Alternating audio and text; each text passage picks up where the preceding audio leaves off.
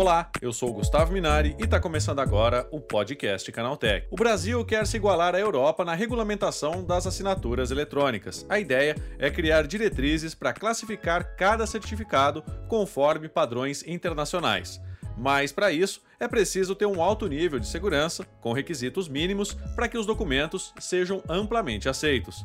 Para falar mais sobre esse assunto, eu recebo hoje aqui no podcast Canaltech o Marcelo Bus, que é ex-presidente do Instituto Nacional de Tecnologia e diretor de negócios na Dynamo Networks. Então vem comigo que o podcast Canaltech de hoje está começando agora.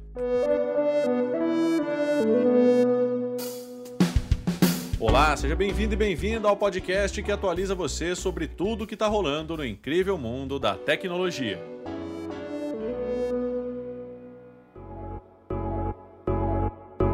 Em 2024, o Brasil deve lançar uma nova cadeia criptografada. A ideia é substituir um sistema que hoje é usado em mais de 90% dos certificados digitais. Um dos principais objetivos é aumentar a segurança e melhorar a competitividade da indústria brasileira no mercado internacional. É sobre essa mudança que eu converso agora com o Marcelo Bus, que é diretor de negócios na Dynamo Networks. É como é que ficam os certificados digitais a partir do ano que vem? Gustavo, a gente tem ano que vem um marco muito importante na ICP Brasil, que começa a diminuir o prazo de possibilidade de emissão dos certificados digitais. O que, que ocorre? A cadeia de certificado digital que nós utilizamos, na imensa maioria de emissão, que é a V5, ela tem prazo de validade em fevereiro de 2029. Uhum. As regras, veja bem, 2029, mas por que, que a gente está conversando sobre isso agora? Porque o certificado digital ele pode ser emitido com validade de até cinco anos. Então, a partir de fevereiro de 2024, a gente já não tem mais certificado digital sendo emitido por cinco anos. Ele vai, a dia após dia, re, é, diminuindo o prazo de possibilidade de emissão desses certificados. Então, vai quatro anos, 364 dias, 363 e assim por diante. Então, o que, que se faz? Se sobe o ITI, né, o Comitê Gestor da ICP Brasil aprova e o, o ITI, como a autarquia que zela e organiza e opera a autoridade certificadora raiz da ICP Brasil, emite uma nova cadeia criptográfica para que todas as autoridades certificadoras que desejam, elas vão lá e se credenciam nessa cadeia criptográfica para também emitir certificados digitais embaixo desta nova raiz. E aí, a partir disso, quando se tem uma nova cadeia criptográfica, se abre possibilidade de discutir todas as práticas de certificação, todos os documentos e as regras do certificado digital. Então, resumindo é, essa, essa explanação, a partir de fevereiro de 2024, certificados digitais já não podem mais ter cinco anos de idade, cinco anos de validade, e é, e é muito provável, e é, é inerente que isso ocorra ano que vem, essa nova cadeia criptográfica que deve ser a V13. É uma sequência, começou lá atrás com a V1 e agora estamos chegando na V13. Então, todas as práticas de certificação serão debatidas e discutidas para essa nova cadeia criptográfica, que vai ditar, não vou nem dizer as tendências, vai ditar as regras exatamente de certificação digital para os próximos 10, 15 e talvez 20 anos que a gente tem aqui no Brasil. Marcelo, quais são as vantagens né, desses novos parâmetros que devem entrar em vigor? É, a, a grande vantagem é que a gente pode aproveitar essa no, nova cadeia criptográfica para modernizar ainda mais a certificação digital, permitir a adoção de novas tecnologias e adaptações das regras da certificação digital no Brasil para aquilo que nós estamos prestes a viver aí nos próximos nos próximos anos. Isso envolve, envolve também o impacto da inteligência artificial, é, como mecanismos de autenticação, deepfake, envolve questões também da computação quântica, os algoritmos quânticos, talvez há, haja a possibilidade de já poder fazer uma cadeia criptográfica prevendo algoritmos pós-quânticos nessa, nessa V13, é, isso depende, claro, do, do, do NIST americano já ter referendado quais são e publicado quais são os algoritmos covalidados pela, pelo, pela, pelo, comunidade, pela comunidade internacional, pelo nicho propriamente dito. Tá? então, a, a, grande vantagem é essa, é a gente poder debater e discutir as modernizações. O que se fala muito, Gustavo, é que a gente vai ter mudanças muito sensíveis é, no que tange aos tipos de certificados. Uhum. É muito provável que o certificado do tipo A1, que é esse certificado que nós utilizamos, que as empresas utilizam imensamente para assinatura de notas fiscais eletrônicas, para autenticação nos sistemas do governo, é muito, muito provável que esse certificado A1 em arquivo ele deixe de existir a partir da V13.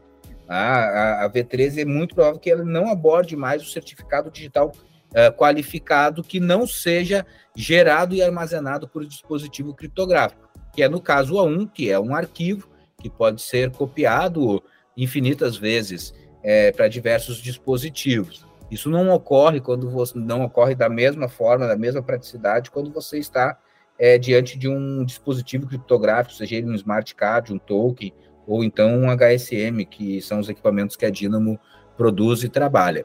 Tá? Então, esse A1 deve sumir, deve inexistir mais. E vai ser uma prerrogativa para as assinaturas avançadas que queiram trabalhar. Os certificados A1, eles não, não têm objeção, mas a qualificada, a ICP Brasil, deve, deve sumir. E isso muda bastante o mercado. Do ponto de vista é, é, dos tipos de certificados digitais, CPF, CNPJ, está se, está se conjecturando que vai se encerrar o, o, o ECNPJ. O ECNPJ hoje no Brasil, ele primeiro que ele é uma jabuticaba, ele só existe aqui no Brasil, e quando ele é emitido, ele é vinculado ao CPF da pessoa do titular. Uhum. Então, o que, que ocorre? Esse certificado digital ele acaba ficando com uma função meio ambígua, porque como ele tem o CPF dentro, os mecanismos de autenticação acabam aceitando autenticar-se com um ECNPJ, acaba conseguindo acessar informações do CPF da pessoa. Então você tem ali todas as informações e acaba acarretando em algumas inseguranças do ponto de vista é, da prática desse certificado, porque você acaba não o A1 e, e, alinhado ao A1, que é um arquivo, você acaba não tendo controle e fica a sua assinatura exposta aí para na prática do dia a dia, ela fica exposta para que eventualmente possa ser vítima de algum algum algum mal intencionado, deixando nesse termo. Então, são essas duas e aí há uma terceira grande mudança prevista também, que o, certifi, o, certifi, o certificado do tipo uh, pessoa física parece que só vai ser, né? Há um debate de que ele só vai ser permitido em nuvem uhum. utilizando os PSCs, os prestadores de serviços de confiança. O que traria uma agilidade, uma modernidade, um, um, uma ampliação das possibilidades de uso, a experiência de uso por parte do usuário muito melhor, muito mais moderna do que nós temos hoje. E agora, Marcelo, né, na prática, né, para quem já usa esse serviço hoje, vai mudar alguma coisa? Então, isso, vamos lá, novamente até 2029 é tudo válido. Uhum. É, o que ocorre? É preciso subir uma cadeia criptográfica com antes de cinco anos de, de, de expiração da, da antiga, e essas duas vão conviver durante cinco anos. Sim. Lá em determinada data de fevereiro de 2029, a V5, que é a que nós usamos hoje, ela simplesmente acaba, morre. Nenhum certificado mais pode ser emitido na, naquela cadeia. Os certificados passam a ser inválidos, porque a cadeia ela está inválida, ela expira o seu prazo. Então, uh, nos próximos cinco anos, você vai poder ter um ambiente ambíguo, né, da V5 e da V13.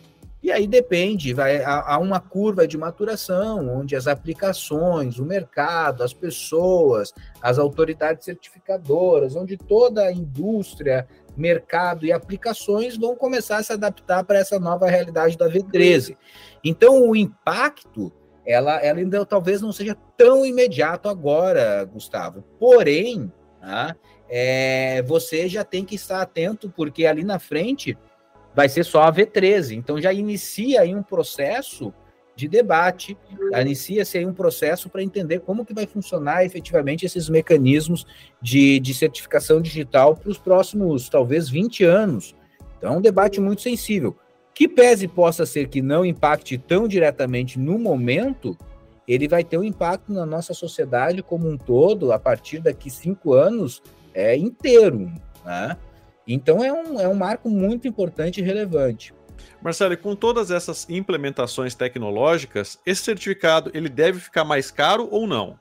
Bom, isso é uma questão de mercado. É a tendência da certificação digital, Gustavo, é cada vez mais ele, ele, ele fazer uma transação, uma transformação muito parecida com o que aconteceu no setor de telecomunicações no Brasil.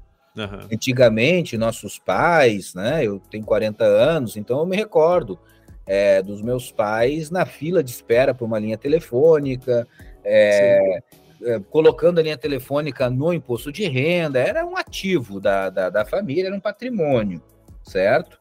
E hoje é um modelo completamente transacional. Você não paga mais pela linha, você contrata o serviço e paga pelo uso. Então, cada vez mais a certificação digital tende a arrumar para este caminho, onde você não vai mais comprar o certificado e sim pagar pelo uso do seu certificado digital.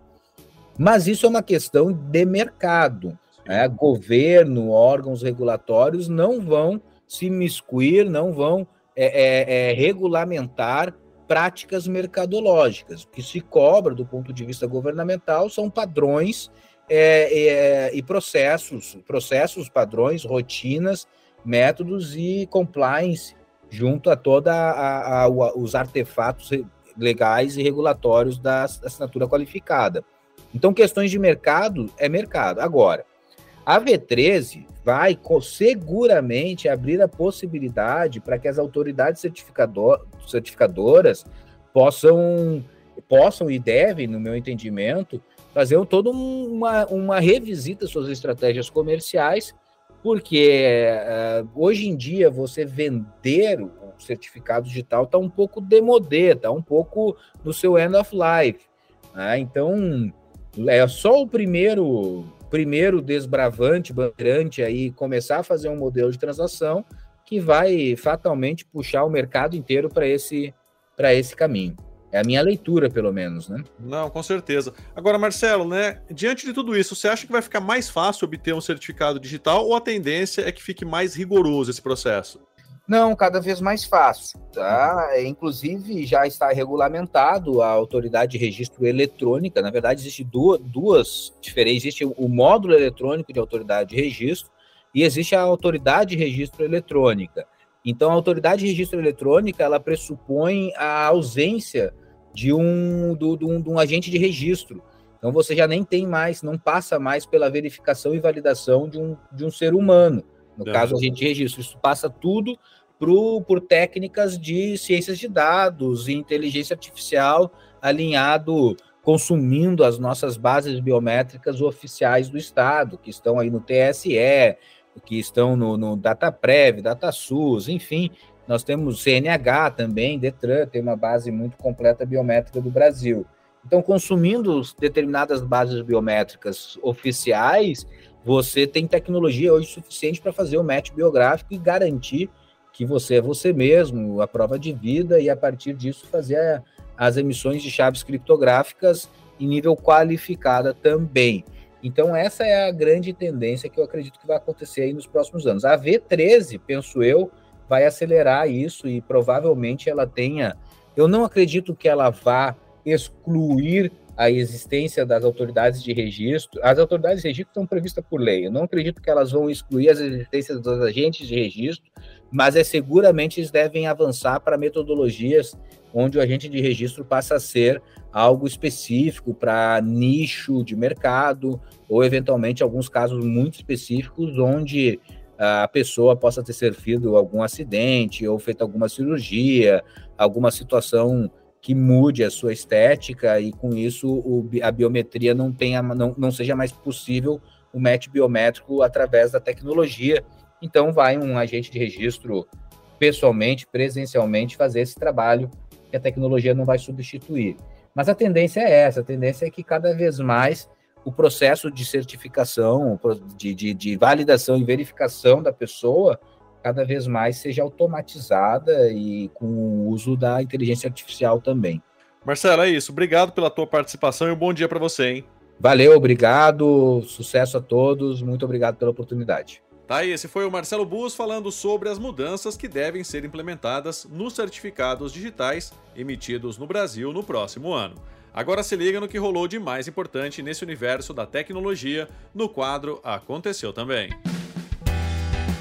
Chegou a hora de ficar antenado nos principais assuntos do dia para quem curte inovação e tecnologia.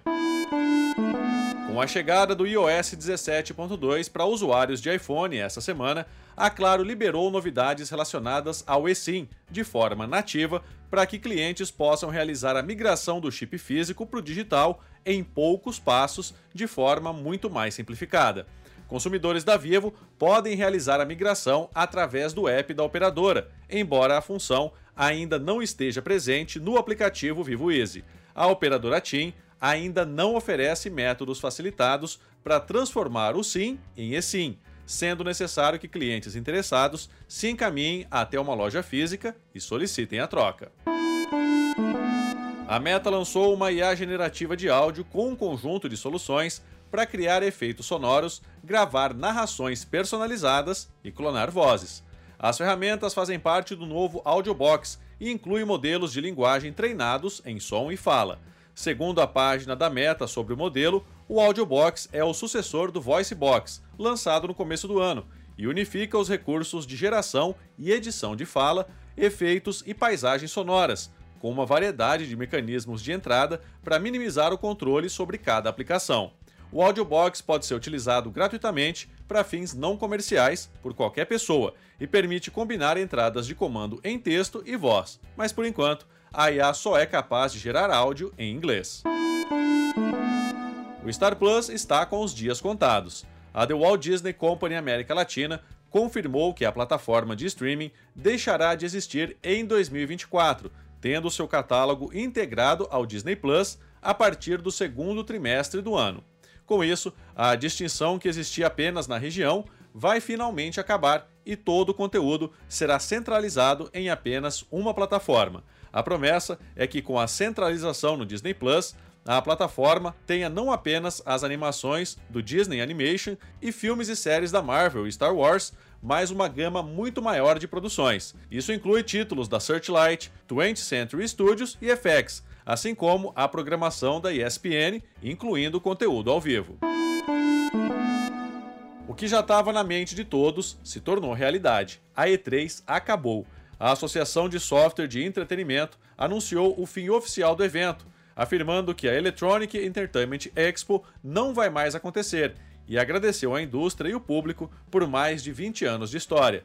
A organização vinha tentando recuperar o prestígio do evento, que diminuiu consideravelmente nos últimos 10 anos, mas optou por acabar de vez com ele. Em 2019, a E3 abriu as suas portas para o público, algo impensável anos antes, já que era uma feira apenas para profissionais da indústria e imprensa. Mesmo assim, isso não foi suficiente para revitalizar a imagem da Electronic Entertainment Expo.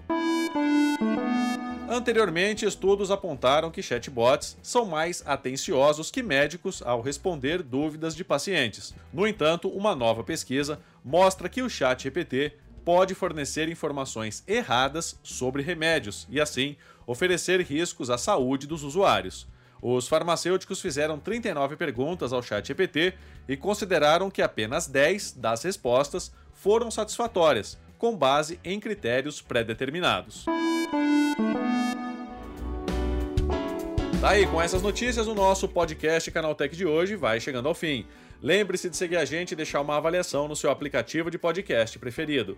É sempre bom lembrar que os dias de publicação do programa são de terça a sábado, com um episódio novo às 7 da manhã, para acompanhar o seu café. Lembrando que aos domingos tem também o Vale Play, o podcast de entretenimento do Canaltech. Esse episódio foi roteirizado e apresentado por mim, Gustavo Minari, e a edição foi do Yuri Souza. O programa também contou com reportagens de Vitor Carvalho, Guilherme Haas, André Melo, Natan Vieira e Durval Ramos. A revisão de áudio é do Wallace Moté, com trilha sonora de Guilherme Zomer, e a capa desse programa foi feita pelo Eric Teixeira.